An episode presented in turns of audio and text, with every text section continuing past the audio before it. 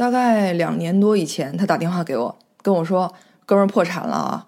大概几个月以前，他打电话给我，跟我说：“来吧，我带你去 Airbnb 总部。你不是一直嚷嚷想去见识见识吗？”哎，也就区区两年多的时间，之前要啥啥没有。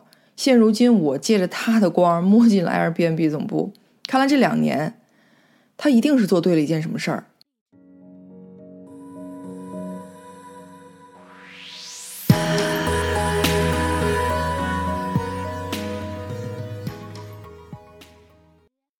我爸和他爸是好朋友，所以我俩打小就是好朋友。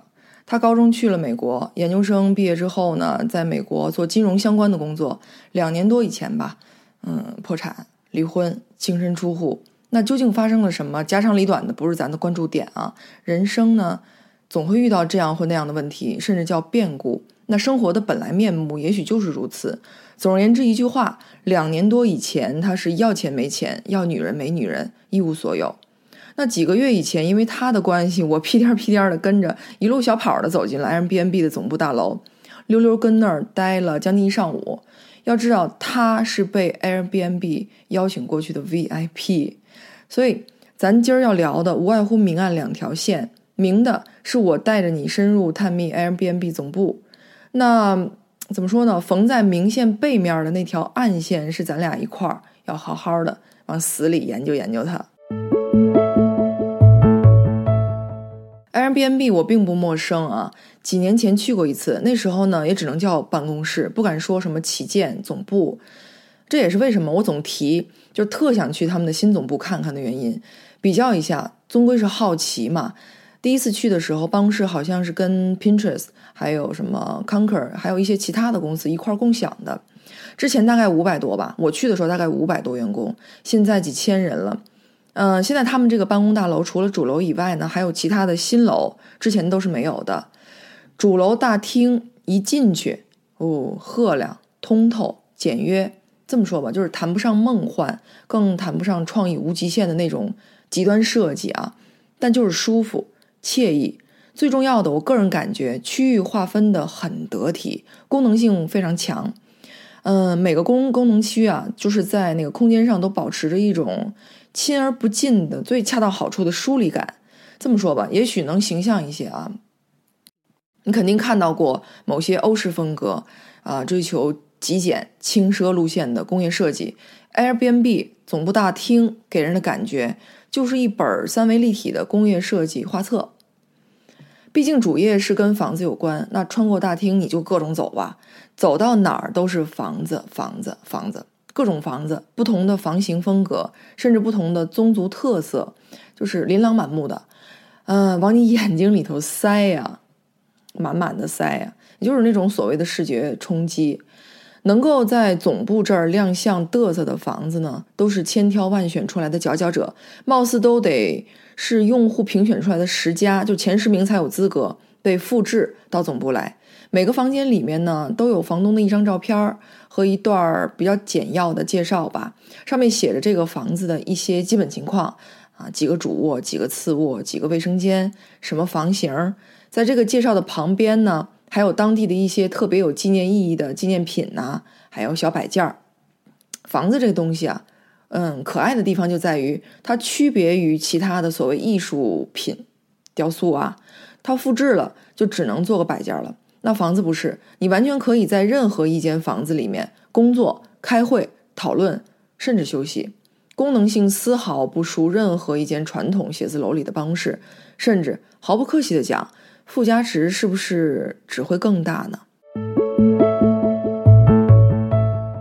有一间迷你的铁皮房车，过目难忘，车门始终是敞开的，非常欢迎的姿态，车前头铺了一层绒绒的草垫子。嗯，车门口戳着一把躺椅，不敢说来的访客会不会百分之百的都进到这个房车里面，也敢说十之有八九了。它坐落的那个位置啊，还有它蠢萌蠢萌的那个状态，关键是它的别具一格。那其他的房子呢？甭管怎么说啊，都是中规中矩的房子，但房车的小而美，就数着它具有吸引力了。我走进去了，实话实说啊，进去之后稍微有点狭小，有点窄。但是麻雀虽小，五脏俱全，盥洗室啊，嗯，各种床品都弄得井井有条的，非常的温暖。我猜也许会有员工跑过来小睡一会儿的。有一个地方我特别要提一下，他们原样还原了公司在初创阶段那个房间。哎呦妈呀，特别怀旧，特别有纪念意义。我我一看到那个场景啊，不知道为什么突然会想到一大会址，就是咱们党的诞生地。对他们弄的那间小房子，就特别像那种具有历史意义的事件的发生地，或者是某个重量级的历史人物的故居。你就想吧，Airbnb 的创始人，好家伙，在里面讨论，哎，我这张信用卡快刷爆了啊，快拿你的盯上！不开玩笑啊，他们创立之初就是这样。用信用卡来过日子的，不然有时候饿的都打晃，甚至经常出现就是冰箱一打开，里头几乎啥也没有的那种状况。走廊里面有沙发，那各种各样的沙发、座椅，你可以跟朋友们聊天儿，这不是重点。让我停下来的是沙发旁边有一个非常古老的手提箱，手提箱上面摆着一台同样特别古老的留声机。上面转着黑胶唱片，非常有感觉。那个角落很动人。其实这种类似的休息区每层都有，每层都有不少。每个小区域的主体色调还都不一样啊，蓝的、红的、黄的，五颜六色的。区域错落有致，不争不抢的，相得益彰。它们所形成的那条动线，窜出来的那股风，那个场特别特别有味道。既然是空间，咱看了水平的，再来看一下垂直的。总部大楼的每一面墙都不曾被浪费。眼睛如果够用的话，你就往墙上看吧，就是挂满了木头柱子探出来的那种展示的照片，满眼的古香古色的镜子，满眼的空中小姐的服饰。啊，年代很久远了，但款式还是很迷人的。还有满眼的行李箱，不同年份的，不同制式的，木质的、皮质的、长方的、椭圆的。掉了色的，上了锈的，总而言之，箱子上的全都是岁月。Airbnb，Airbnb，呃，这两个 B 呢，一个是床，一个是早饭、早餐。合着弄了半天，那个最前面的 Air B 真的是气垫床。第一次这么干的时候呢，创始人他俩就弄了充气床垫，总共就来了三波客人，一波一个吧，就是按按个算的话，一个印印度人，一个三十五岁左右的女人，还有一个四十岁左右的男人，他们几个都挤在一起，就这样，就是就这个像极了玩笑一样的公司变成了今天的大佬。那个印度人结婚的时候还邀请 Brian 去呢，当然了。他已经忙得没空了。创始人 Brian 早前啊当过健身教练，后来也做过工业设计，然后才开创了这家公司。那自己的公司总部有这么出众的设计，不知道他参与了没有啊？参与意见了没有？这能不能算是曲线救国呢？换了换了法儿的，换了一种方式实现自己的一个设计梦。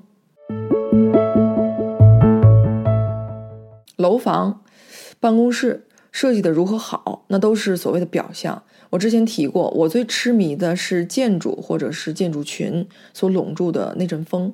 Airbnb 的总部旗舰处处都是阳光普照的感觉，这就很奇怪，真的不是夸张啊！身为员工，我不知道有没有同感。我问了他们的员工，一个一个的都是笑眯眯的，其中一个。他早上九点到晚上十点，基本上都在公司，一日三餐也都在公司解决。因为公司的餐饮条件很好啊，每一层至少俩咖啡厅或者是小型的餐饮区，各种饮食、各种酒水、各种小吃，补充能量用的嘛。他们的饮料区跟可口可乐那种饮料机一样，只是加肥加大码的，就是每一款独特口味的饮料上面都贴着各种标识。那一眼望上去呢，就是两个很长的横排。上面的横排全部都是玻璃杯，下面的横排就是你的自选区域，甚至我还看见一个就是微缩版本的日式的拉面馆儿，真是一应俱全的那种啊。至于说办公室，还是那句话，形形色色的拦也拦不住。每间办公室的门口都挂着一个棕色底吧，棕色底黑色字的门牌，长方形的。我居然还发现了上海这个牌子。员工的办公环境真的是好到没话说，关键是这里头的空气都弥漫着，怎么说呢？矫情一点说啊，就弥漫着灵感的味道。坐在里头，后脑勺的那根火苗，我估计总是不断的往外冒吧。灵感对于创新而言，值多少钱自然就不在话下了。大如 Airbnb 这样体量的公司啊，随便出手弄个比豁大的健身房，或者是嗯各层分别弄个小健身房，都是分分钟的事儿。可他没弄。说到原因啊，把我感动坏了。之所以没弄，完全是为了社区考虑。他们所在的社区有很多健身房，Airbnb 就鼓励员工出去健身，就是其实换句话说，就是变相的支持那些小店的生意。否则的话，人家真的就没生意做了。你这么大的公司，这么大的体量，对吧？不过没有健身房，公司里头有一个小型的电影院。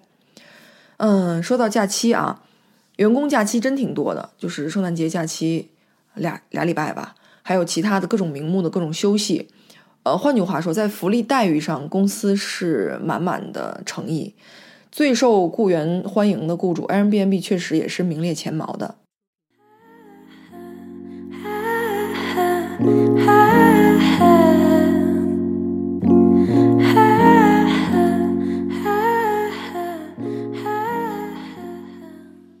两年多前，除了一台笔记本电脑、一部手机，他什么都没了。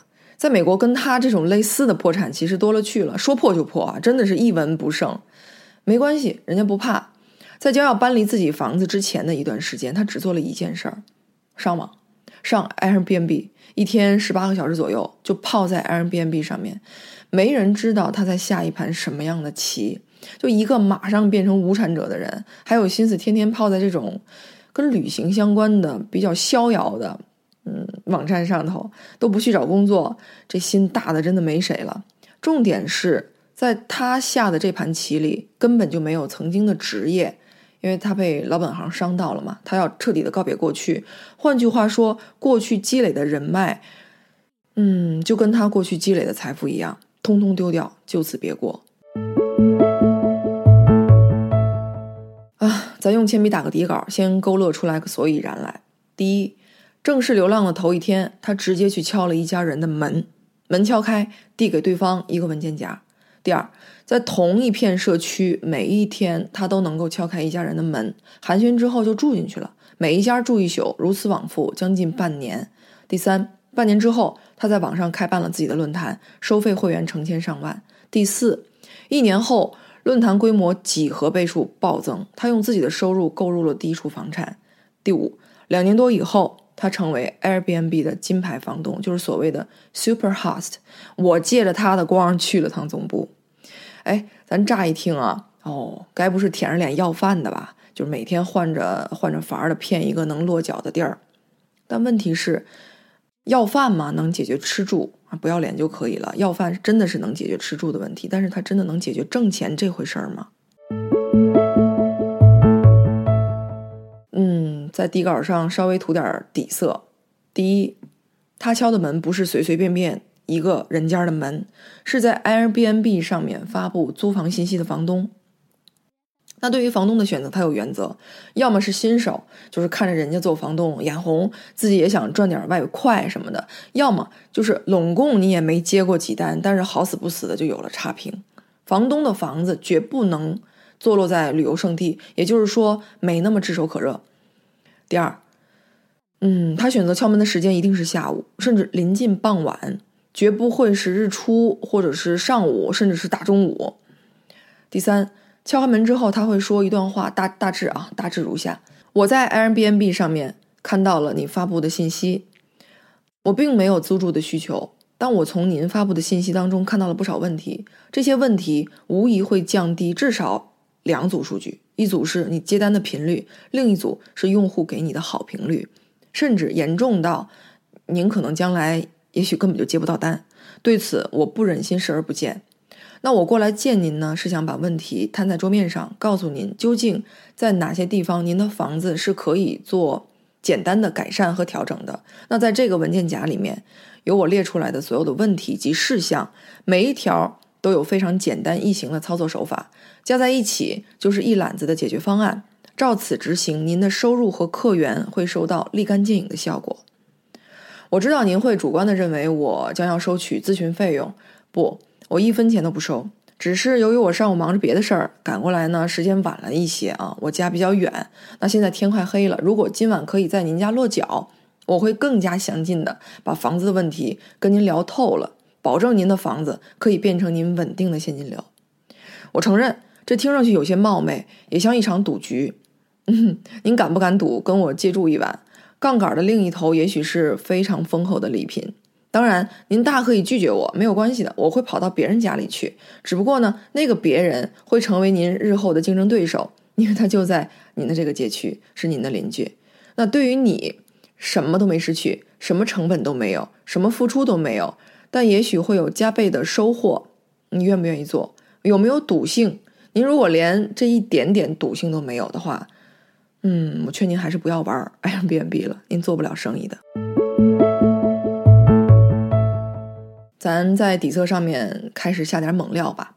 第一，学费换房费，免费咨询、免费建议、免费教学，翻倍的收入、翻倍的流量、翻倍的好评。那这样的字眼儿，谁能抵抗？就这样一来一回，说着说着就黑天了。房东如饥似渴的，嗷嗷待哺的，谁会让你走？不就一个晚上吗？不就一张床吗？这么久了都没租出去，还差这一宿吗？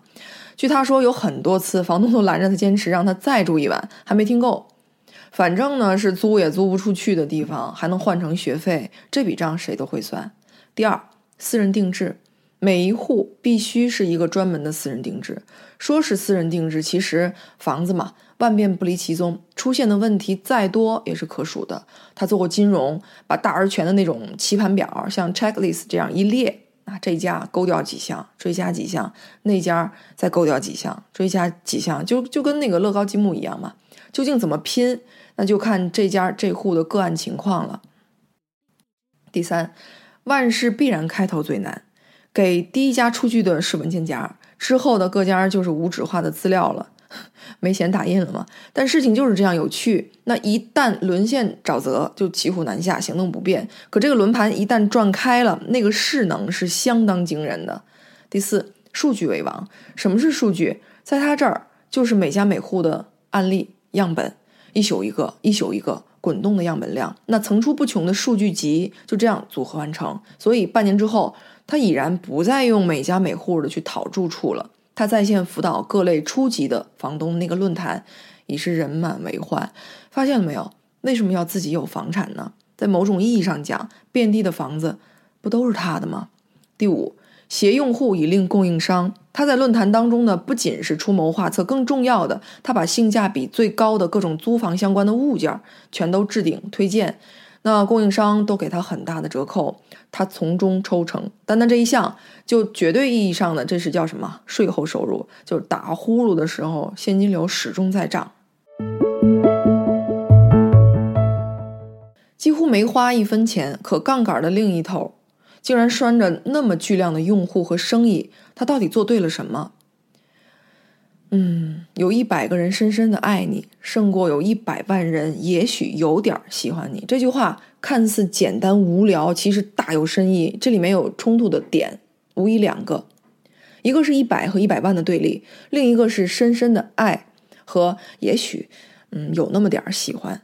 一个是数量上的比较，另一个是程度上的比较。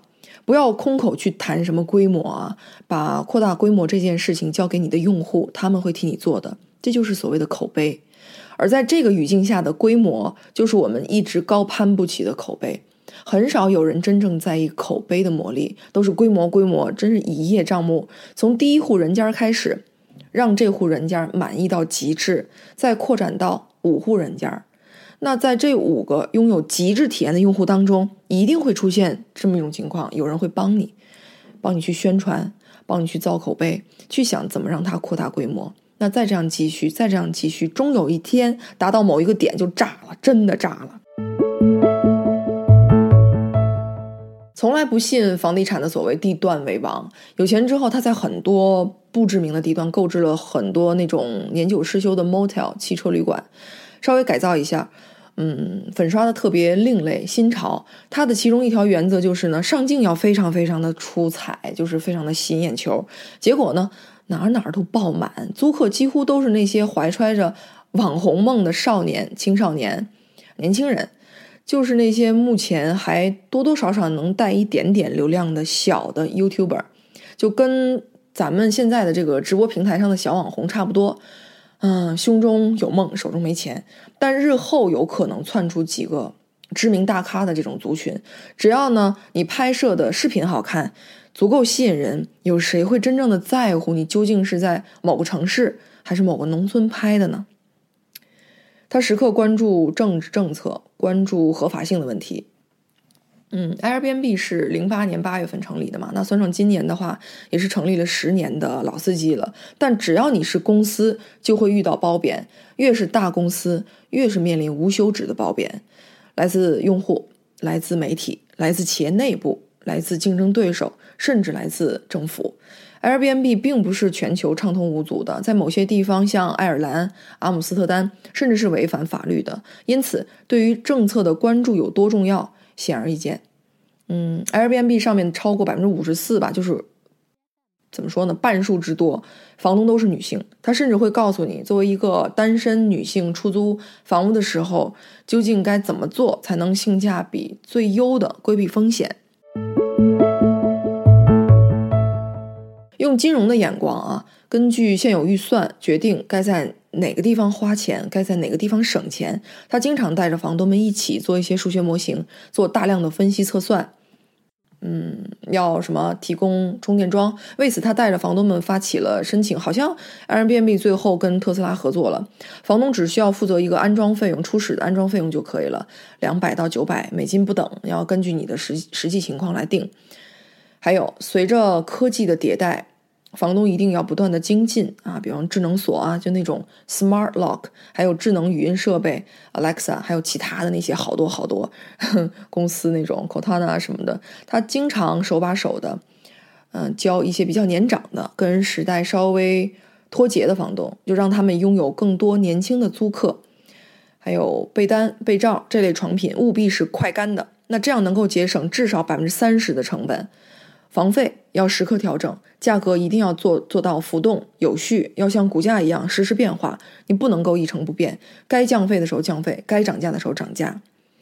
还有集中统一的充电区域务必要有，不能分散在房间的各处啊，随便看一个就插上去。这样一来的话呢，用户就不会忘记呃带走某个充电的设备，体验会非常好。关键是作为房东。也省去了邮寄的成本，因为毕竟你是要给人家寄回去的嘛。如果他丢了的话，他会告诉你房东不好意思寄给我什么什么什么地址，你你不太会好意思到付吧？毕竟充电区域是你没有安排妥当嘛。还有一氧化碳检测的装置，每个房间务必要安装，这个费用坚决不可以省，绝不可以算小账，因为一旦出了人命，这房子算是阴宅了吧？你不会再有好业绩了。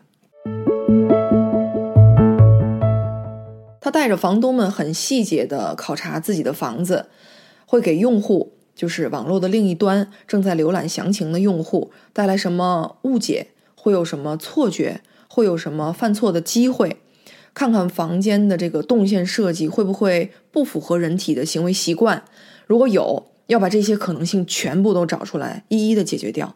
他要让房东清楚一点最基本的事实：你的房子好。和你的房子让人感觉好，这是两码事，所以要特别注重表现力和契合度这两个参数。啊，简单一个例子啊，要在电视上省钱，但在 WiFi 上必须要花大钱，那必须提供最极速的冲浪体验。但您把宽带的网速弄得高高的，这就够了吗？你还得显示给别人看，你要找一个测速的网站截屏给用户看。哦，别的网，别的别的，就是网络的另一端，就其他的房东也这么干。那你再多想一步，别人仅仅截一屏，那你去找很多，找多于一家的测速网站，公平公允的全都截屏给他。哦，这还不够，用户可能会担心您这个截图会有人为的干预、人为操作的隐患，你 PS 了。所以你大可以在介绍里头说，用户可以自己过来测速，如果测的结果有差池的话。房费全免，偏偏巧就是往往就是这样，仅凭这一句话，还在犹豫到底要选哪一家的用户，就选了你。破产可怕吗？那要看怎么个破法。如果破产的是你的思维，是你的人格，那就没什么好说的了，只能自求多福了。但如果破产只是表面上的，暂时毁掉了一桩生意。暂时还没找到一份工作，暂时还没找到一个落脚的住处，而你的智商还在，你的情商还在，甚至你的财商还在，你一定会东山再起，并且速度也许远远比你要想象的那个速度要快很多。嗯，他去找菜鸟级的房东，他把房子租给现在还稚嫩的小网红，就连他自己都是曾经破产到一无所有。所以，他究竟做对了什么呢？可以如此完美的空手套白狼？只一句话，那些曾被低估的，在未来的某一天都有可能一鸣惊人。说句难听的啊，你觉得他这样的人会害怕再次破产吗